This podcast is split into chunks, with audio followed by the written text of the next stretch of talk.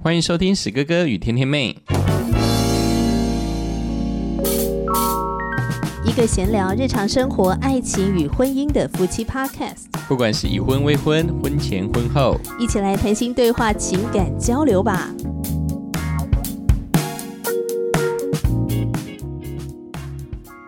大家好，我是天天妹，我是史哥哥。石哥哥，哎，我问你哦，你觉得婚姻当中容易引起战火的事情是什么？嗯，我就人生这几年来我看到的，尤其是从我的原生家庭开始，或是我周遭所看到的所有现象当中，我觉得两方面呢最容易引起战火。第一个部分就是关于钱财的事，第二个部分。就是如何维系双方的感情，这两个部分是最容易引起战火的事。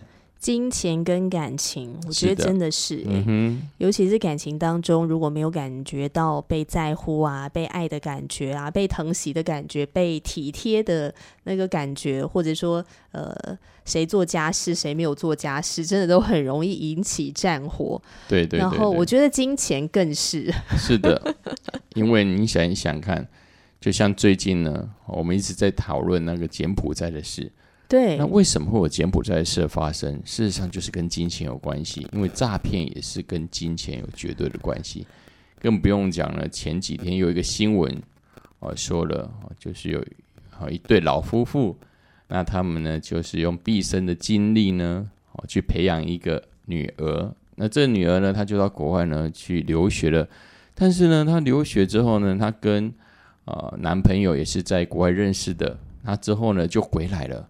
回来台湾，那回来台湾呢？他们却不学无术，不学无术之后呢？哦，这个女儿呢，就处心积虑的想要骗她父母亲床的钱财。那最后呢，她的父母亲识破了。哦，最后的结果是是让人家觉得非常的毛骨悚然啊！就是她跟她的男朋友设计来陷害她的父母亲。所以呢，这金钱的部分呢，真的是哦，就是真的是有时候。哦，你说关键嘛，真的很关键，甚至危及人的性命呢。对啊，我觉得真的蛮可怕的。你你你讲这个新闻事件，都会让我想到那个什么诈领保险金，就把对方杀掉。因为你帮对方，因为可能我们买买保险的时候，受益人是写我们的另一半嘛，是，然后就会听听到类似像这样的传闻，为了要那个保险金，就把对方杀害啊。我觉得在家庭里面，那个亲子之间也会发生这种事情，然后夫妻之间有很多太多的都是这种可怕的。对，我就想起那个七八年前哦，就就是我之前还没有结婚的时候，我就听到我们旁边住家哦，就有这个因着财务的部分哈啊，那个这个新闻大概是就是在讲，就是哦有一个市场。啊，他的有一个摊贩在卖那个生鲜的哦，但是因为呢，就是神仙的部分呢，它需要有很大的一个财务的杠杆原理，也就是说，他们要买货，所以呢，哦，他们必须要一笔资金。但是因为呢，就是这个水产店呢，就是因为它资金快周转不出来，周转不出来之后呢，这个水产店的老板还有他的哦哥哥就决议呢，哦。用一种方式来取得一大批钱财，让这个水产店呢可以周转，哦，可以临时的周转过去，而不至于倒闭。他的方式就是哦，让水产店的哥哥就在冷冻库里面冷死。啊，哦，这真的是骇人听闻。哦，骇人听闻之后，这个事件的爆发之后呢，那当然警方跟啊保险公司不是省油灯。结果就发现，在这一个事件啊，就是水产店哥哥被冻死之前的前几个月，他们就投保了超过一千万的意外险。好，于是呢，这件事情呢，在警方的侦讯之后呢，才水落石出。原来是呢，啊，水产店老板跟哥哥一起合作，他就以他哥哥的性命来换得金钱。所以，这个金钱的部分呢，真的是很多时候。哦，我们不要说冲突的道路有限，甚至是为了要获取一些钱财，我们要牺牲对方的生命，也会去做的事，这是很可怕的。亲情根本就是照妖镜吧？对对对，更不用讲说前几年更是发现，哦，台湾有发发生，也就是有一有夫妻，尤其是哦太太，她已经结过五次婚，那每一次的婚姻都非常的令人觉得诡异，因为她的婚姻每次她的先生跟她在一起没有几年之后呢，她个先生就意外死亡。这也太可怕了吧！那为什么会发现呢？因为警方在调查哦，某一个呃女子哦，为什么呢？他们他在啊每一次的婚姻当中，就是会都会在固定几年，可能是三年、五年之间，他的户头就会有一个大笔的金额进账。最后再去调查，就发现了，诶，每一次在他金额入账的时候。往往都会跟一件事有关系，就是他的先生意外身亡。那其中有包括在呃山坡路旁哦跌死的哦，还有在水池里面淹死的哦，甚至呃有在泳池里面。我不知道为什么哦，反正就都是离奇死亡就是了。这真是一个很很可怕的状况啊！每个娶到她的男人都没有一个好下场，哎，这也太惨了。他就越来越富有，这个妻子呢，就这个寡妇就每一次婚姻就累积了一些财富。所以他就是为了那个钱的关系才要结婚。对，所以新闻下一个标题就是“罪罪恶妇人心”，就是最可怕的呃毒蝎子这样子。好可怕哦！我觉得金钱是很多人性中的那个弱点，然后这就让我想到圣经说的什么“金钱是万恶之根”吗？是贪财是万恶之根，贪财是万恶之根。金钱不是不是恶，我们有钱也不是好或不好，因为钱它不会分辨是非。对，就人他才会使用金钱，他的心态才能代表说，到底你使用。金钱是往善的还是往恶的？对，所以主要还是看我们这个人的心态，你到底是怎么使用这笔钱，或者你怎么样看待这个金钱，他都会去让这个钱到底发挥出什么样的一个果效出来，或者说带出什么样的意义。所以，你如果要让这个金钱成为婚姻中的导火线，也可以；炸弹也可以；核弹也可以。应该这是每对夫妻在面对金钱的时候，都曾经或者是。目前正处于交战当中的关键导火线。不过，我觉得我们刚才谈的那些内容真的有点太恐怖了 啊！这事实上就是 超恐怖。每一次的，就是涉及金钱事物啊，如果没有小心的去面对，真的，这不是说我们社会新闻觉得很可怕。其实，在我们婚姻生活当中，就是有很多因着金钱。啊，没有办法去啊处理好，因而造成了许许多多破裂的婚姻的主要原因。真的就产生很多悲剧。是的。稍微聊一个比较轻松的话题，就我最近在那个有一个讨论区叫做“独孤九剑”，我觉得我觉得网友真的很幽默哎，“独孤九剑”是什么“独”呢？“独”就是很毒的“毒”，然后“孤”是姑嫂的“孤”，“独孤九剑”讨论区，然后当中呢有一个网友就写到：“婚姻就是他给你一千元。”你买了柴米油盐，交了水电瓦斯费啊，或者买了小孩的衣服啊，家里吃的零食啊、水果、饮料等等等，他还觉得你剩八百块。然后这篇文章抛出来之后呢，下面就有网友点赞，然后表示认同，说没错，我在婚姻中就是遇到这种情况。那其实我就觉得说，像这个呃论坛里面所写的，为什么这么多人呢会？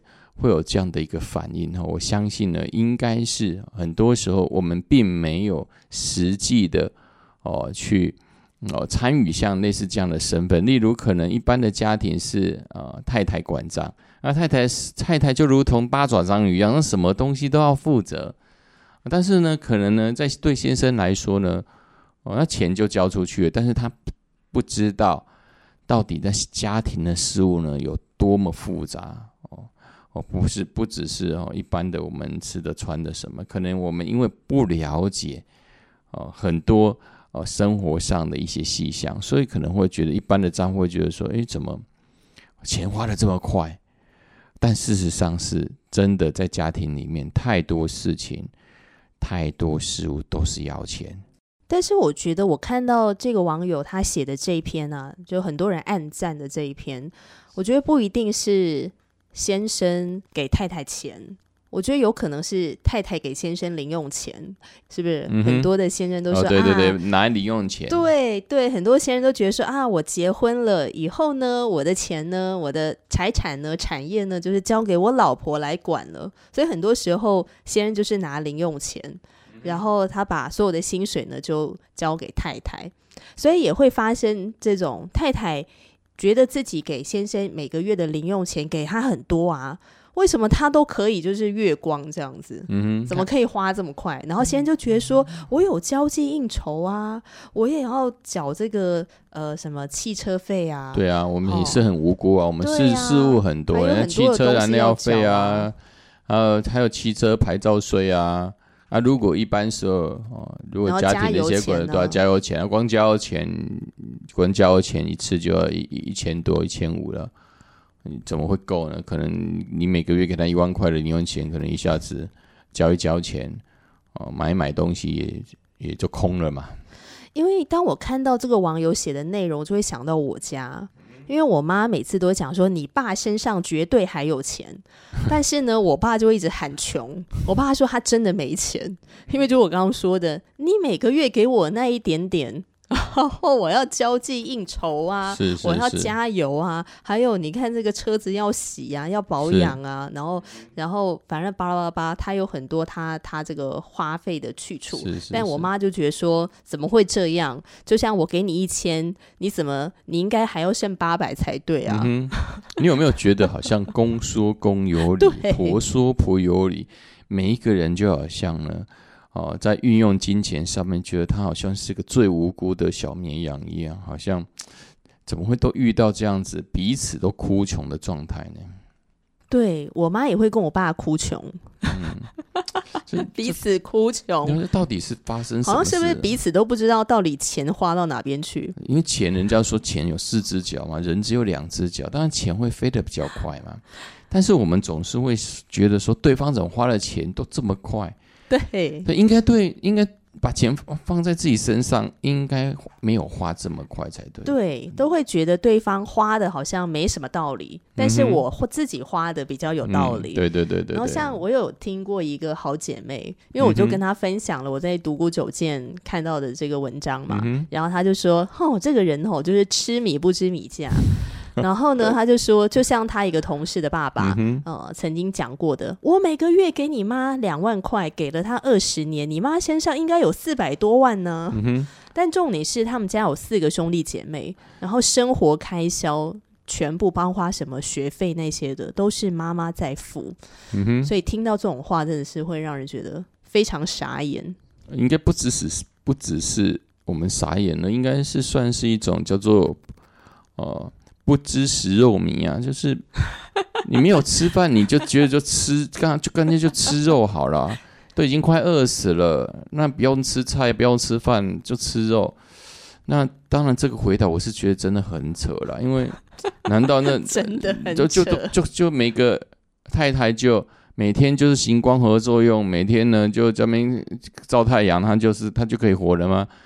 啊，那两万块钱每每个月都没有花，那之后他的孩子也光合作用啊，那就那就可以活活下来，那实在太厉害了。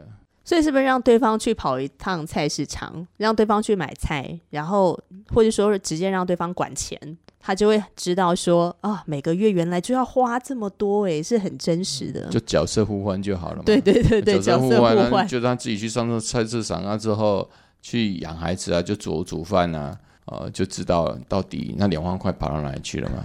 对，如果你行，那你自己来啊。如果你觉得你你觉得如果你觉得我花太多的话，那你自己来管管看。那你自己来管管看啊。让让你来成为黑脸那一个每天在那边抱怨的人啊？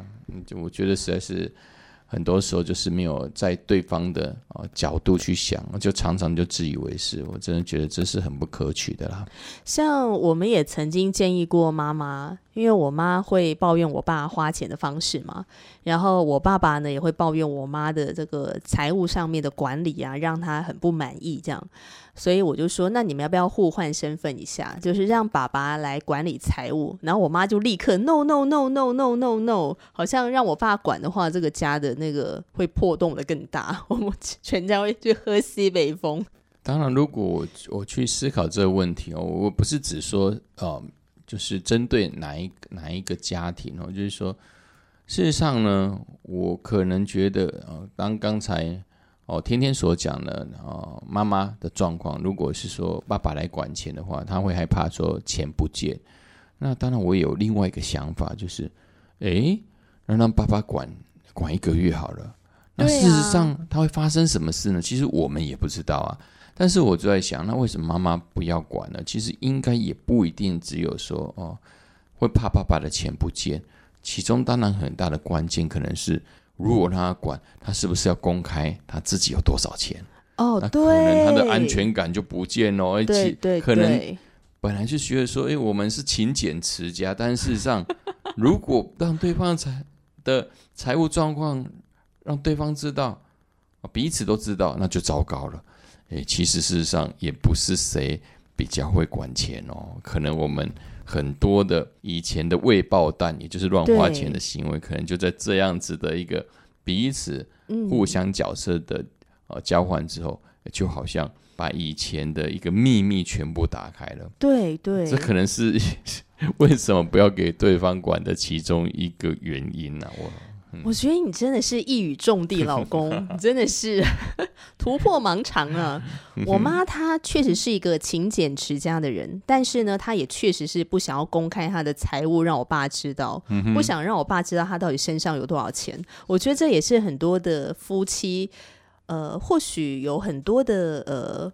呃，发生的一些家庭问题，所以会促使他们可能彼此的信任度啊，就是有点降低。是，然后这个信任度降低的时候，就会很快反映在金钱上面，是财务的管理上面。是，所以我妈就是不要让爸爸知道说他到底实际上面的财产到底有多少。对。然后我也发现很多的夫妻也有这样的呃情况，就是呃，比如说在结婚前，是不是都要先讨论说？呃，到底是要共同财产呢，还是要分开呢？是不是结婚前都要先讨论这些问题？当然是结婚前，赶快先把这些会影响自己婚姻，尤其是情感的部分，我们先去啊，赶快去讨论，赶快是了解，这是最好的。因为我相信呢，有有一句话说非常好，当两个人之间，呃。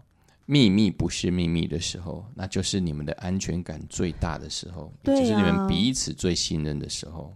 真的。所以呢，一定要先把财务的部分呢，哦，一定要说清楚。我们当然不管是我们要共同财产，哦，或是要分开财产，但是重点是我们该如何对彼此之间的金钱。怎么去透明公开，或者是我们怎么去使用这部分，我们必须要有一个共识了。那我们俩当初是怎么讨论这件事情的？我们在结婚前是怎么讨论？呃，应该这样说了，因因为当时我们在呃，我跟天天呢在结婚之前，我们有先参与一个叫冠冕理财课程。那事实上，在参与这一个课程，哦，关于这财务的课程，冠冕理财课程是一个财务课程。我也是一个不记账的，我是完全不记账的啊。但是我开始上这个课之后，我开始记账。记账之后，我开始发现说，哎，原来生活周遭我使用的金钱的出入是非常重要的。我可以每一个月去检视我在哪一个部分的花费开销是可以增多，或是开始减少。那因为我开始了解自己的呃呃花费习惯，所以呢，当我跟天天开始进入交往之后，我们就会觉得说，哎，哦，彼此之间会好奇，说自己是用什么方式去哦，可能有 A P P 的记账软体，有的部分，说记账软体，对，记账软体。那我的部分是有 Excel。那当然最重要的，我们在。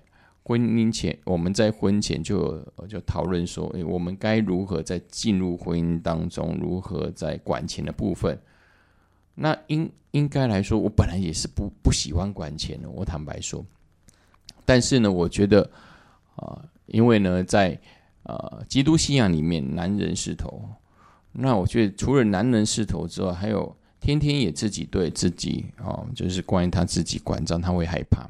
所以我觉得不是害怕，是我懒得管，因为我觉得管钱是一件非常消耗脑细胞的事情，我觉得很累，所以我决定要交给史哥哥。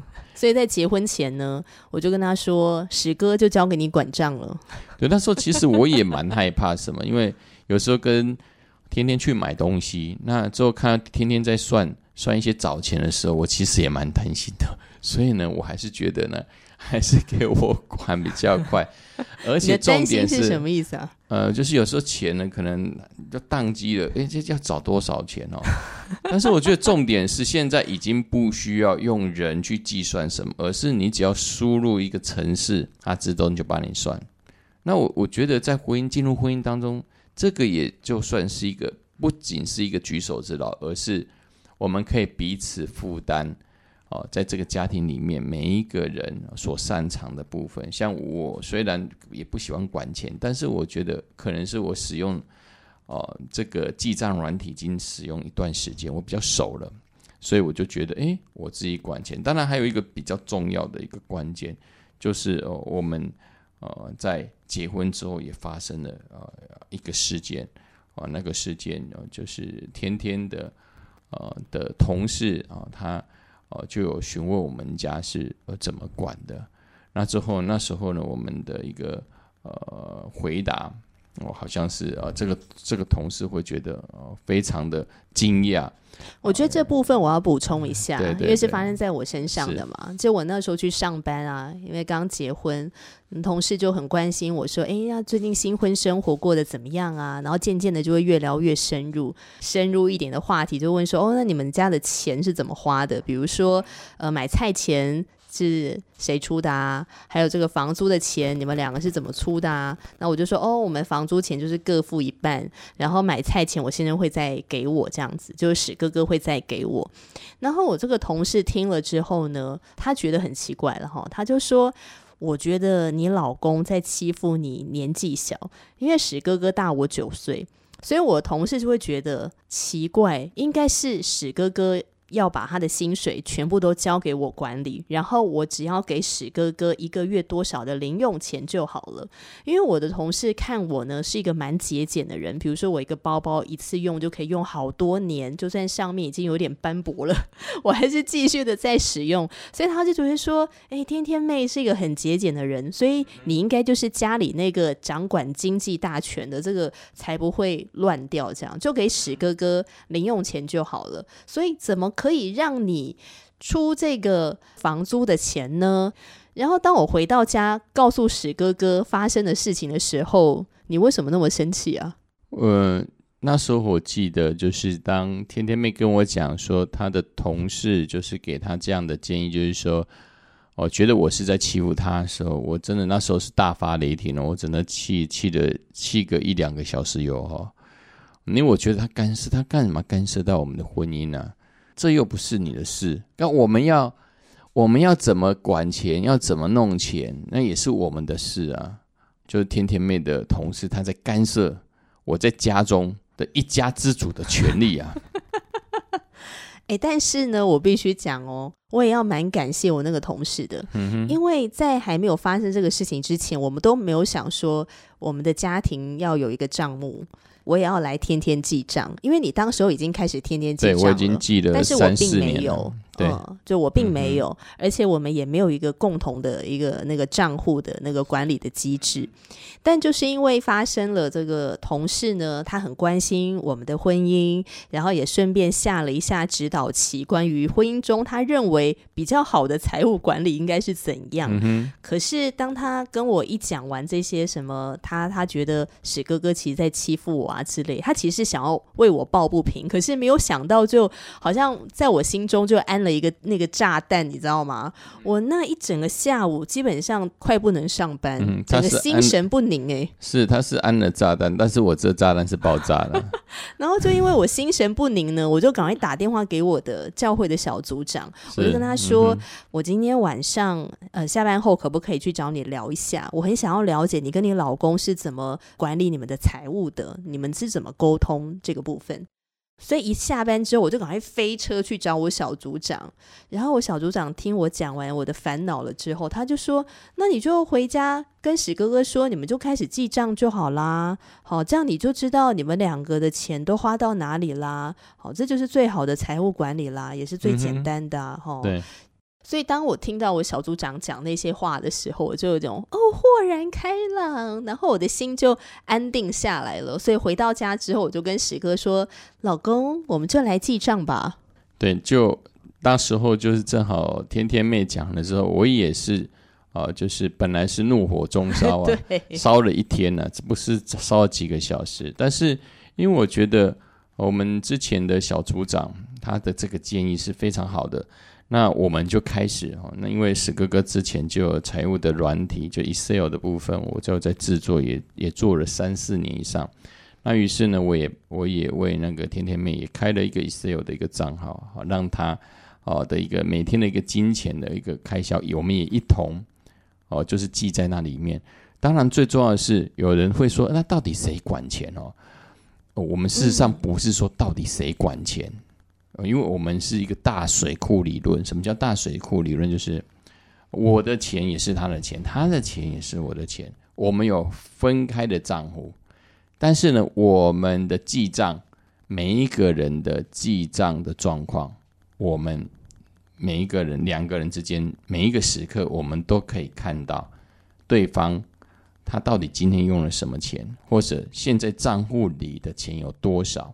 我们是彼此分开的，那当然有时候呢，哦，在记账的过程中会遇到问题，那主要当然是啊史哥哥来解决，但是原则上呢，我们的呃金钱花费或是谁管钱的部分，我们是有彼此之间默契，也就是我们怎么花钱，我们每一个人都会知道，彼此之间是公开的，是没有秘密的，这是最重要的。我觉得做记账这个事情，就是说，当我们两个这样做，其实等于就是公开了我们的财务。然后还有包括说，我们在呃结婚初期的时候呢，呃，我们也知道对方的银行账户到底有多少钱。然后再加上记账，好，这个婚姻这样子呃多年走下来呢。我就发现，哎，这个对我们的那个亲密关系是有很大的帮助的，是那个信任感是很大的帮助。是当然，很多人会觉得，听到哦，很多朋友听到我们哦的账户的部分，我们彼此看得到，都觉得非常的惊讶，会觉得说，哎，怎么怎么让对方知道呢？好，但是我们那时候决定要为什么要开设？每一个人的账户之外，还要记账的原因，因为我们觉得圣经有一句话说的非常好，就说爱里没有惧怕。嗯，事实上，为什么我们要把自己的财务呢，把它放在黑暗之处，不让对方知道？其实是我们没有安全感。但是明明呢，啊，在这个信仰，在上帝里面信仰里面，是两个人啊，是彼此敞开的，所以才会有圣经才会讲两个人赤身肉体啊，但是毫不羞耻。因为圣经的经文是如此的哦诉说，所以我们就这样做。我们在金钱上部分是两个人彼此公开哦。当然，很多人会质疑啊，嗯嗯，那公开的是不是只有一个账户，而其他账户就不公开？哦，并没有。我们有谁有开什么账户，我们就全部公开。对。那因为全部公开，我们也享受到这样的好处。什么好处？就是彼此没有秘密。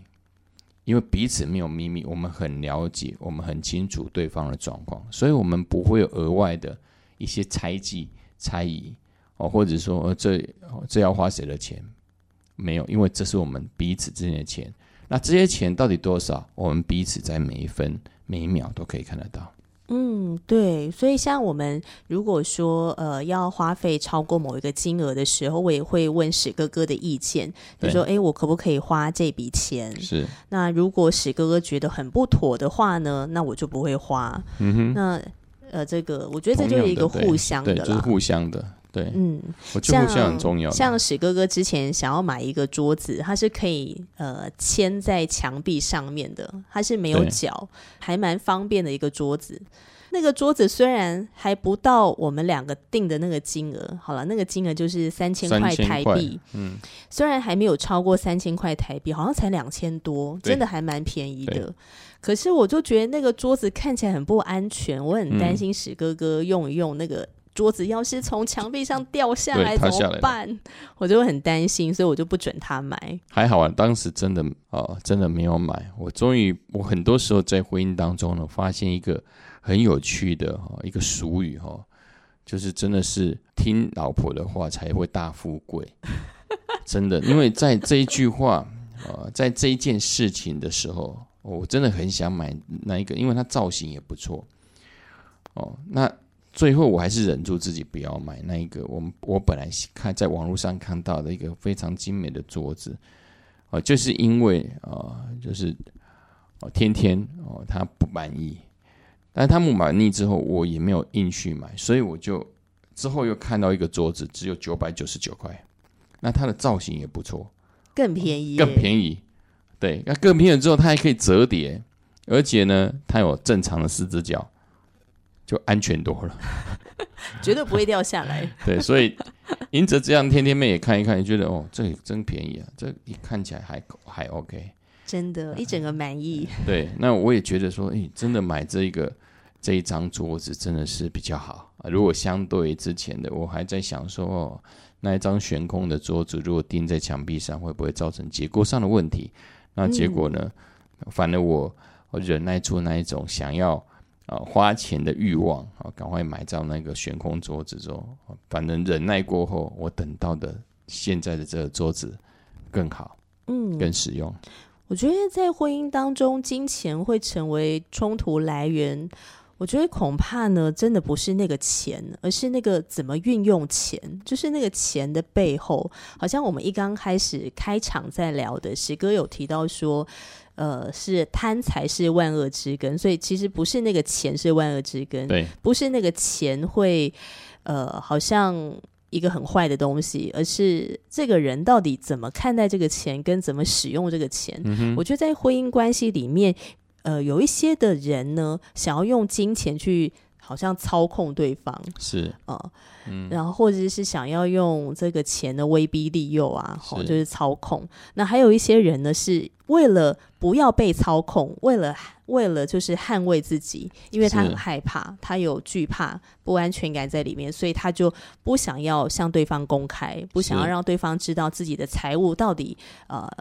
呃，到底是怎么样的好状态？甚至有一些人是连负债都不愿意公开，因为他很害怕，一旦他公开之后呢，对方就会离开他。对，就他的威，他的尊严跟威信就走了。对，所以连负债也不公开。但是我跟史哥哥，我觉得真的是基督信仰帮助我们非常多，在爱里面没有惧怕，所以我们两个在结婚前，呃，财务就清楚的公开。重点是说，我们必须要给另一半让他知道，就是说，哎，我们现在我们有拥有多少资源，那我们怎么运用？那最重要的是让对方信任你啊，让他知道说，我们现在我们拥有的有多少，可以来充分的规划。对对，所以我觉得那个安全感呢，往往是来自于。自我揭露是的，在婚姻当中，夫妻彼此的揭露，在这个揭露的过程，呃，也许他不尽如人意，或者说，呃，不一定都让对方很满意。可是这个揭露一定会带来一定程度的信任跟安全感。是的。然后，真的就像史哥说的，在爱里是没有惧怕的。所以，如果当我们是害怕向对方公开坦诚一些东西的时候，呃，我们到底在惧怕什么？我觉得真的是需要去探索一下。真的，我们在每一个人成长过程当中，相对在原生家庭哦所受到的哦父母亲的影响也很大。那当然，财务上面我们会看到我们父母亲他们是怎么处理的。事实上，我现在的婚姻当中，我处理财务的部分跟我的原生家庭截然不同。那我相信的就是这是圣经的影响哦，因为圣经第一个部分，它对于婚姻，它有一个价值在，就是人要离开父母与妻子结合，两人成为一体。也这是这句话是在讲什么？就是父母亲不管你之前原生家庭他们是怎么花钱，是优是好的，我们留下来；是不好的，我们就要舍去。那因着进入这个信仰，让我知道，对于自己的另一半的完全公开，不是指身体而已，呃，包括金钱与各方面、心灵上面的公开，那是同等重要的。因着这样的公开。所以呢，我们彼此之间会更了解对方啊。当然，很多人会觉得说，那那有可能公开？我这么我害怕我的某些弱点被对方知道。但是这就是基督信仰的特别之处，因为基督信仰不是要求一个人是完美，而是在上帝面前，我们要谦卑的寻求他的帮助。因着寻求他的帮助，我们会得着力量。什么力量？就是我们先从神那边得到安全感。因着我们有这样的安全感，我们自然而然就会向我们的另一半敞开，即使是我们心灵最脆弱的地方。更不用讲是金钱了，金钱这部分还是只有在我们生命当中的外围部分，而不是生命的核心。哇哦，我觉得史哥哥讲这一段真的好棒哦！我觉得这也是我自己的信仰之路，就是耶稣基督真的是帮助我，让我的生命有安全感。所以在面对史哥哥的时候，在谈恋爱时，我们就可以聊很多的呃看似很严肃的话题，但这些严肃的话题呢，让我们可以彼此很坦诚，然后这个坦。坦诚带来我们的呃关系更加的亲密，然后让这个信任感也更加的深厚。是好哦，这就是今天的分享，聊到关于在婚姻当中的金钱呃财务。那不知道你已经结婚了吗？还是你是单身呢？你是怎么管理你们的财务？呃，如果你是单身的话，那你又怎么管理自己的财务呢？也欢迎你可以留言给我们哦。那或者如果你听完今天的分享，你有任何想回应的，都可以留言。那欢迎你可以在各大的 Podcast 平台来收听这个节目。留言的话呢，可以在 Fire Story Apple Podcast 留言给我们。非常感谢听众朋友的收听，我是天天妹，我是史哥哥，我们下次节目中再见了，拜拜。